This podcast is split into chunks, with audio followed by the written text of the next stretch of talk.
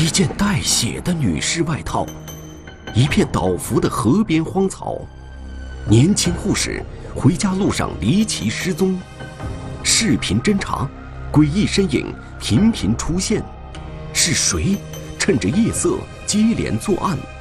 是谁在小巷里伸出黑手？梦断归家路，天网栏目即将播出。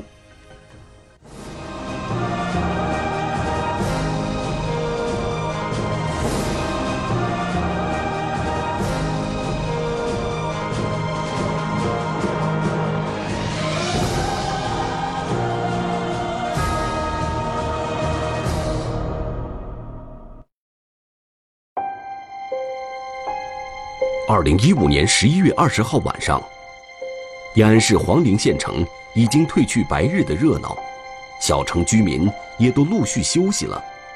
但是，家住东关电力巷的老田，此时却有些坐立不安。他正在焦急地等待下班回家的女儿小田。我给娃打电话，我手机关机了。我问我他妈，我他妈，我我我他妈说是。我只给他打电话，他走走吃饭了。小田是当地一家医院的护士，今天上晚班，晚上八点下班。按照往常的时间推算，从医院到家近十多分钟的车程，但此时已经九点半了，小田却迟迟没有回来。给他对象打了电话，我是娃咋呢？说是八点下班回来。哎，我那就其其实八点回来，现在都九点还没回，就都九点半还没回来。小田的男友接到准岳父的电话后，不免有些担心，赶紧前往小田家了解情况。小田在回家的路上还在跟他通电话，快到家门口时才把电话挂了。时间已经过去了一个多小时，小田怎么会还没到家呢？在小田家门口，他发现了一些散落在地上的物品。这洞我门口，从我门口一看出是是，手指头只有娃的口红和一把纸。我说你不可能吧？咋能有娃的口红？我这赶紧跑跑到个一看是这哈，就是底下一把口红一把纸。我说这个大事肯定破了。这可让田家人慌了神，于是老田马上打电话报警，向警方寻求帮助。走，出去。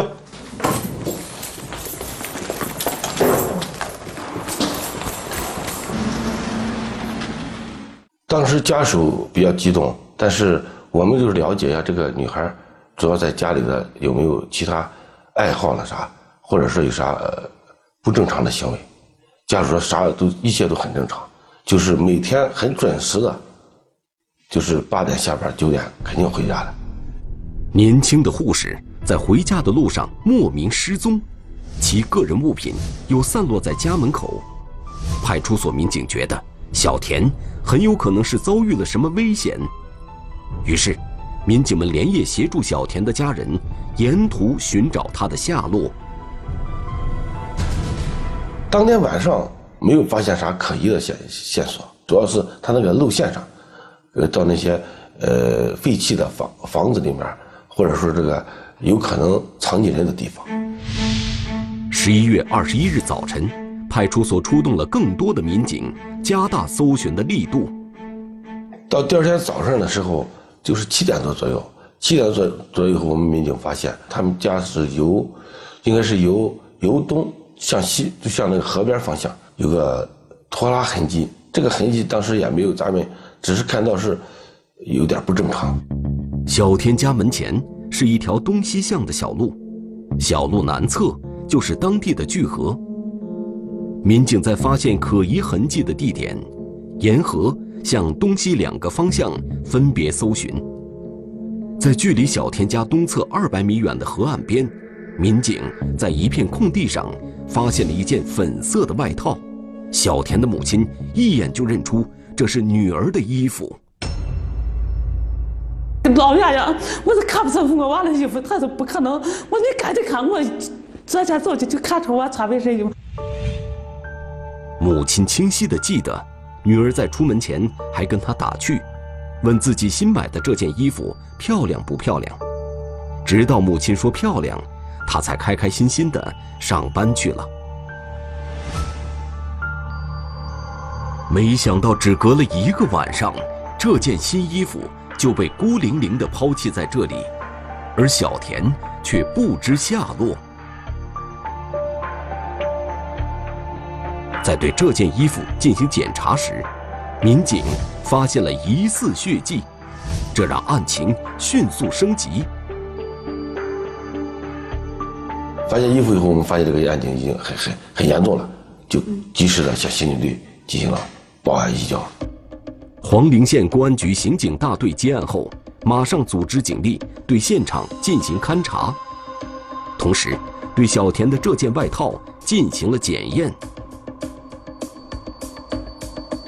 在衣服这个后背的内侧，有两块就有手掌大小的血迹，因为当天晚上下雨了嘛，经过雨水的冲刷，这个血迹就散开了，但是不能确定是不是人血，只是疑似血迹。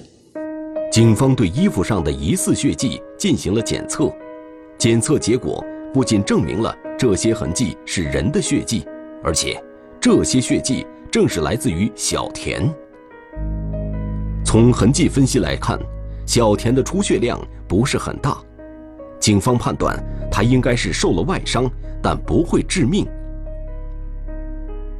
警方还从这件衣服上提取到了一名男性的生物检材。我们当时对这个通过这个以这个带血的棉衣为中心，向四周进行搜索，在这个带血的棉衣北侧大概有五米处。呃，一一堆枯叶上发现有比较激烈的那个，呃，就是蹬踏痕，就是当时推测有人在这里就是有过比较激烈的动作。另外，在外套以南二十米处的巨河边，警方发现一处野草呈倒伏状，野草倒伏的方向指向河面。这就是巨河，巨河岸边发现就是有倒伏草的痕迹。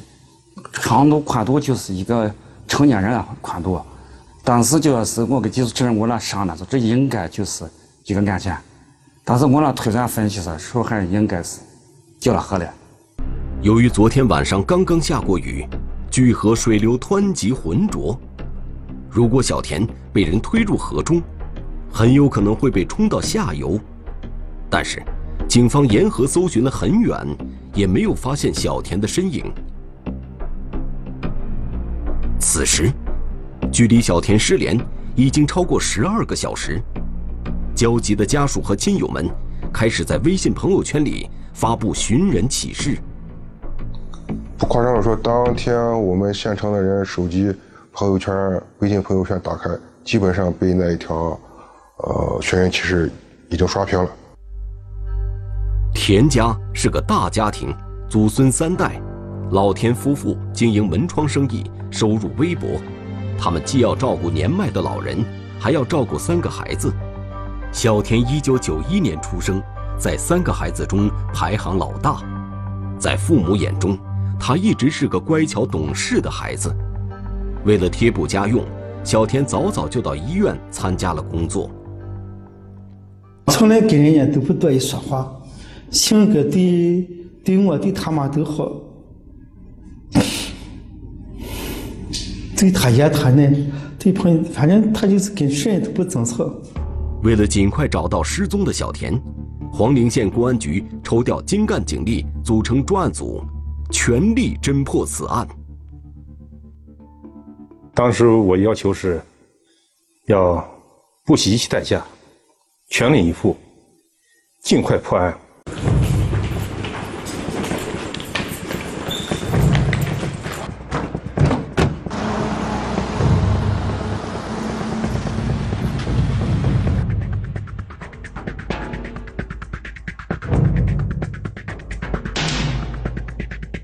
黄陵警方组织大量警力，并出动警犬沿巨河进行地毯式搜索，对河边所有的废弃窑洞、房屋等能藏人的地方都进行逐一排查。在距离小田家以东三公里处的二幺零国道北侧，民警发现了可疑物品。警犬就搜索到了一件男士的棉质外套。被抛弃的，又在路对面发现了有男士的这个秋衣秋裤，还有一个裤子，还有一只皮鞋。这些衣物上沾有新鲜的泥渍，警方判断他们很有可能是刚被人抛弃不久。通过对这些衣物进行检验，警方发现他们果然与小田的失踪有关。通过特种官员进行仔细观察，发现他的袖口处也也有一处疑似的血迹。然后我们回来对这个女士外套上的血迹和这个男士外套上的血迹进行对比后，发现为同一人血迹。这件衣服的主人是谁？上面为什么会沾有小田的血迹？又是谁将他们扔在路边？此时的小田人在何处？下班回家的路上。他究竟经历了什么？幸福的准新娘无缘无故突然失踪。当时接班的时候，我们还在科室有说有笑的。监控画面记录了他最后的行踪。从这个监控以后，再没有发现小田。可疑男子频频出现，小田的失踪是否与他有关？尾随小田的男子和这个消防大队这个扔衣服这个，是不是同一个人？梦断归家路，天网栏目正在播出。在寻找小田下落的同时，警方也对小田的社会关系进行了调查。小田的社会关系非常简单，他为人随和，没有与人结过怨。一个月前，小田还刚刚订婚，是个准新娘。她和那个男朋友关系特别好，他们已经嗯订过婚，嗯之后近期有可能就是嗯考虑那个结婚的那个事情。小田和未婚夫一直在憧憬自己的婚礼和婚后的小日子。当天上班的时候，他还在和同事讨论装修新房的事情。当时接班的时候，我们还在科室有说有笑的，就是他就问一下，我们就问他新房装的怎么样。他说是差不多好了，找我们询问说是看他装什么壁纸好看，让我们给他推荐一下。小田已经在这家医院工作了三年，一直勤勤恳恳、任劳任怨。工作上也比较认真，也比较有耐心，吃苦吃苦耐劳，也积极上进。嗯，多次受到那个领导和护士长的那个表扬。嗯，也曾评为那个优秀工作者。作为儿科的护士。在工作中要付出更多的耐心，但小田从来没有怨言。他与同事的关系也非常融洽，经常帮助同事处置病患。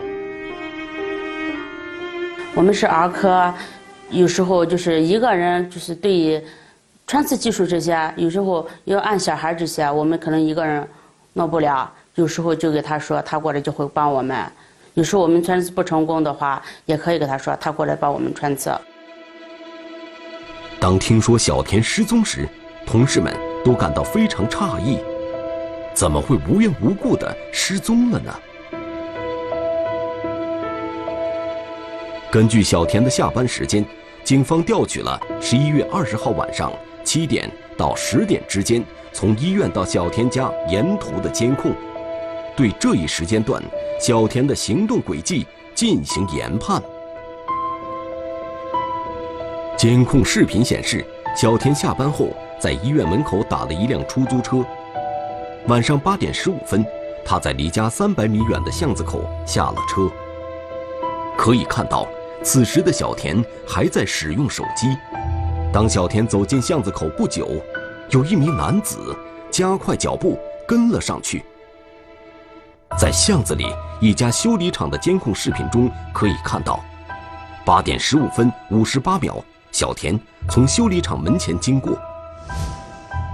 随后，这名男子尾随小田走了过去。当民警在这家修理厂走访时，一名工人向民警提供了一条重要信息。修理厂的工人当时给我们反映，他上厕所的时候听见有人喊“不许动”，然后有个女生说：“我不动，你不要伤害我。”这个厕所与通向河边的小路只有一墙之隔，距小田家只有十几米远。听到对话的工人以为是情侣在吵架，并没有在意。根据工人回忆的时间点，警方判断说话的女性应该就是小田，与他对话的应该就是尾随他的那名男子。小田很可能在这里遭到了这名男子的挟持。小田最后一出现就在这个修理厂监控里面出现了，这是最后一次。从这个监控以后，再没有发现小田有任何的身影，所以小田的现在人的去向就是我们最大的谜团。警方以修理厂为中心，向四周展开了更大规模的监控排查。小田家以北两公里是黄陵县公安消防大队，在消防大队的监控视频中，一个骑摩托车的人引起了民警的注意。十一月二十号晚上九点二十分左右，这个人骑着摩托车沿二幺零国道由南向北行驶，半路上有东西从摩托车上散落下来，在视频中可以看出是衣物。随后，这个人将散落的衣物捡起来，继续向北驶出了画面。消防大队监控的位置。是在通往发现带有小田血迹衣物的必经之路，这两个地点距离有一公里。当时发现这个尾随小田这个男子监控，还有这个消防大队这个监控以后，我们当时就是有个设想：尾随小田这男子和这个消防大队这个扔衣服这个，是不是同一个人？如果同一个人，他会不会是嫌疑人？他如果是嫌疑人，他扔衣服应该是他作案时穿的。经过分析比对，这件带有小田血迹的衣服，与尾随小田的那名男子所穿的衣服，两者十分相似。警方由此推断，两个监控画面中出现的男子，可能为同一人。这是一名成年男子，身高一米七零左右，体型偏胖，走路最大的一个特特点就是他这个脚是内八字。小田家所在的电力巷有许多分叉的小巷子，不熟悉这里的人很容易走错路。而且，小田的外套是在聚河边的一块空地上被发现，河边都是一米多高的荒草，只有一条小路可以从电力巷通到这里。晚上在没有路灯的情况下，嫌疑人能将小田带到空地这里，说明。这个人对周边环境很熟悉，嫌疑人很可能就住在这附近。咱排查了范围当时就是北边就是十三村，南边是乱泉沟，基本上就是离这案发现场都是两三公里范围内，从建摸排。民警带着监控视频来到电力巷，让附近的居民对视频中的嫌疑人进行辨认。警方了解到。就在小田失踪前几天，在东关这片区域内，还有两名女性曾遭到过抢劫。他针对这两个线索进行了总检摸排，找到了两个受害人。由于这两名女性并未受到伤害，也没有物品被抢，所以他们并没有报警。据其中一名受害人小王反映，十一月十六号晚上八点多，他外出回来。走进东关暖泉沟桥附近的巷子后，他曾遭到一名男子抢劫。关键时刻，正好有一辆汽车开过来，车灯晃了一下，那名男子马上就逃跑了。这个人是谁？有关呢？一辆摩托车成为锁定犯罪嫌疑人的关键，和我们在消防大队门口监控。扔衣服，这个男子骑的摩托车非常相似。重点怀疑对象却突然离家外出，辗转多个城市，嫌疑人究竟逃往了哪里？于某到西安去了，具体怎么走的不清楚。梦断归家路，天网栏目正在播出。年轻的护士小田在下班途中离奇失踪。经过大量的摸排走访，警方了解到，就在小田失踪前几天，在东关这片区域内还有两名女性曾遭遇抢劫。根据其中一名受害人小王反映的时间，警方调取了十一月十六号晚上暖泉沟桥周边的监控视频进行排查。当晚八点四十分左右，一名男子一直在暖泉沟桥附近徘徊。八点四十九分时，拐进了桥头的一个小巷子里。八点五十三分跑出巷子，向电力巷方向跑去。由于视频质量较差，且摄像头的位置较远，警方无法看清犯罪嫌疑人的特征。后经受害人小王根据时间和地点进行核实，确定监控中逃跑的那个人就是要抢劫他的人。小王对这个人的描述是：本地口音，个子不高，戴眼镜，体态微胖。综合分析，小田失踪和小王被抢这两起案件，案发时间都是晚上八点到九点之间，受害人都是单独行走的女性，犯罪嫌疑人的身高都是一米七左右，体型偏胖，走路有明显的内八字。警方判断，这两起案件的嫌疑人有可能是同一个人。这名嫌疑人。曾有过换装的行为，并将其作案时所穿的衣服抛弃。警方分析，这个人具有一定的反侦查意识，很可能有犯罪前科，这使得排查范围进一步缩小。警方对这一区域内有过犯罪前科的人员进行了重点摸排调查。现在。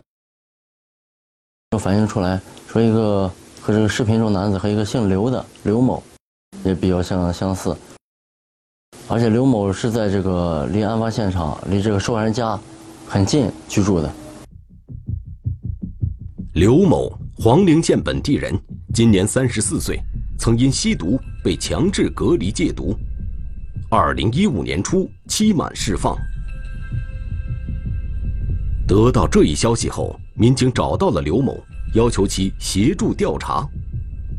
但是通过观察，民警发现刘某与视频中嫌疑人的走路姿态差别较大，而且在小田失踪的当晚，刘某待在家中，并没有外出，有邻居可以为其作证，于是刘某的嫌疑被排除了。这时，又有多名群众向警方反映，视频中的男子。与洗车行老于家的小儿子很像，而这个洗车行距电力巷只有一公里左右。提到老于家的这个小儿子，附近居民更是议论纷纷，因为两个多月前于某才刑满释放。在他就说是没有释放回来以前，东莞电力巷这个表票外从来没有发生过就类似这种案件，但是他释放回来以后。就这两个月，东莞就发生了三起类似案件。于某一九八六年出生，虽然年纪不大，却因犯抢劫、强奸罪曾被判刑十八年。对比这几起女性被抢的案件，嫌疑人的作案方式和于某的作案方式非常相似，这不由让警方对他产生了怀疑。我整个分析后，和我十几年以前办的起案子。就于正明抢劫强奸案，作案手法非常相似。因为当时于正明就是尾随年轻女性，呃，进行抢劫、强奸，而这个案子的作案这个手法和于正明这个在十几年前作案时手法是非常相似。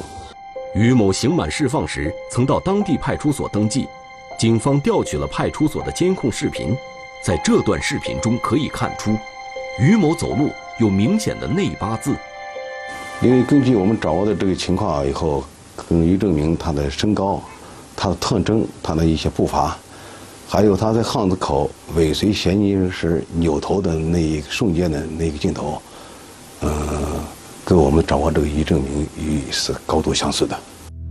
于是，警方通知于某到派出所接受例行询问，但得到的消息却是于某已经离开了黄陵县。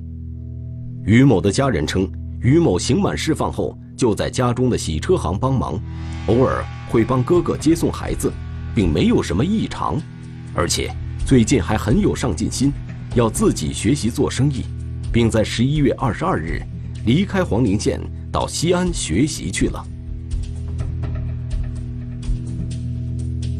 在于某家进行走访时，民警发现了一辆银灰色的踏板摩托车，这辆车引起了民警的注意。我们到他家去了解，以其他民警了解情况的时候，发现这个于某的房间里有一辆摩托车，也是银灰色的，和我们在消防大队门口监控扔衣服这个男子骑的摩托车非常相似，所以这个于某他疑点就更大。在二幺零国道发现的男子衣物是否是于某的？民警让于某的家人进行了辨认。我们让于某的家属辨认过，他的父亲说这件衣服是于某二哥的衣服，一直在家的，因为他二哥长期不在家，在外打工，衣服就在于某居住的这个房子里面放着，所以我们怀疑是不是于某穿这个衣服去出去做的案，所以于某的这个嫌疑就。进一步的加大，种种迹象表明于某具有重大作案嫌疑，警方决定对其实施抓捕，以尽快查清小田的下落。因为当时我们了解的情况，于某到西安去了，具体怎么走的不清楚，所以我们就从他家门口，从他家开始调取相关沿路的监控视频，发现他从家里出来以后，直接就进了汽车站。汽车站坐上了去西安的这个长途大巴，然后我们在西安这个汽车汽车站又调取相关相关的监控，发现于某在西安下了车了。但是，当警方到达西安时，民警却发现于某并不在西安。难道是于某听到风声再次潜逃了？面对证据，嫌疑人与民警打起了太极。他说他一直在家。就避开这个问题，或者不回答。刚刚出狱，他又把黑手伸向了独走夜路的女性。年轻护士遭遇不幸，折翼天使，令人惋惜。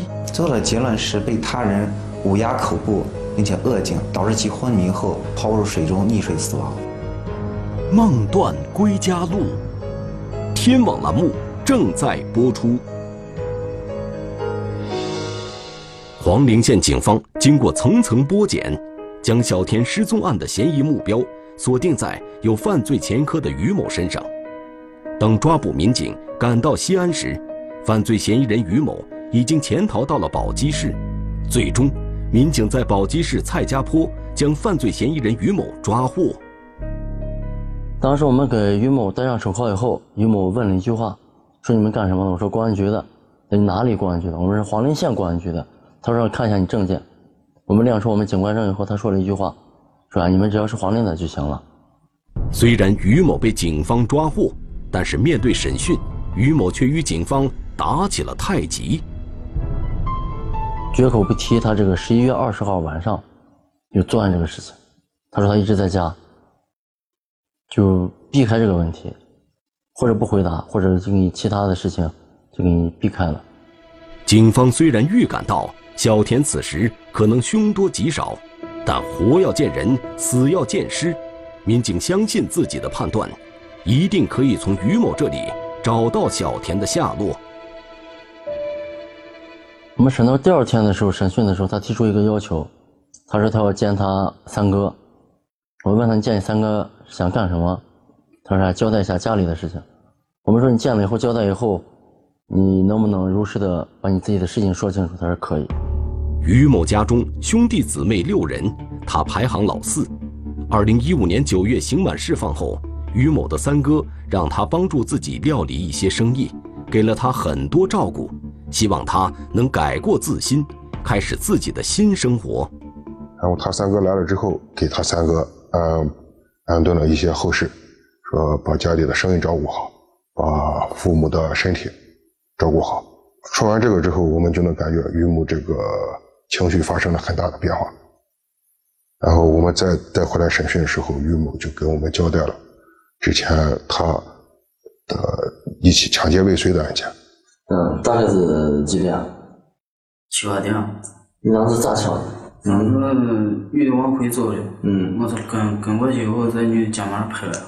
这一次，于某只承认2015年11月中旬自己在电力巷附近抢劫未遂的犯罪事实，而对小田失踪的事情还是闭口不言。警方将尾随小田的监控视频及在210国道上发现的男性衣物让其辨认。于某称，11月20号晚上自己一直待在家中。监控中的人不是他，那些衣物他也不认识。面对这种情况，警方将在小田衣物上提取到的男性生物检材，与在二幺零国道边发现的男士棉衣上提取的生物检材进行了比对化验，结果显示为同一人。而于某的脱氧核糖核酸与此完全匹配。最后，在第三天下午，于某交代了他，在十一月二十号晚上，呃，强奸小田，最后，呃，致小田死亡，又把小田尸体抛进河里，这个作案结果。我快到巷子口的时候，过来个出租车，嗯，从车上下来，嗯，然后我就往下走，然后我就跟着，那女的肩膀拍了。你问我干啥？我说我抢钱。然后那个女的是先弄到那个那河边那个那空地方。据于某供述，他将小田拖到了东侧二百米外河岸边的空地上，用衣服和皮带将小田捆住，又用自己的手套将小田的嘴堵住。折腾了一番之后，于某只抢到了十多元现金和一部手机。这时，于某发现小田已经没有了呼吸。当时你认为这女的咋了？死了。啊？你当时认为这女的死了？你觉得这女的死了？你把这女的骗了？骗哪去？骗河里。河里？你是把他咋骗到河里去？扛着扛着河边，顺着河边滚下去。于某交代。他把小田和他的背包一起抛到了巨河中，但是慌忙间，他把小田的外套遗忘在了河岸上。之后，于某回家换了一身衣服，又骑着摩托车出来，将小田的手机和自己作案时穿的衣服分别扔到了不同的地点。在于某的指认下，警方在一处涵洞内找到了小田的手机。二零一五年十二月三日。在小田失踪后的第十四天，根据于某的供述，警方组织警力沿着聚合的河道对小田的尸体进行打捞。我们呃协调了水利部门，把上游的水为用拦河坝、橡皮坝，呃这堵起来，呃为我们下游打捞呃赢得了时间。就去棉衣那个地方，还有三公里地方河道内，就发现在一堆。木材垃圾内发现死者。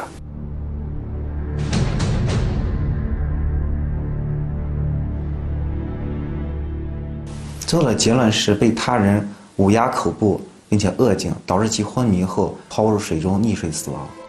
小天尸体的发现，让这起轰动一时的失踪案得以成功告破，也让无数牵动女孩安危的人们悲痛不已。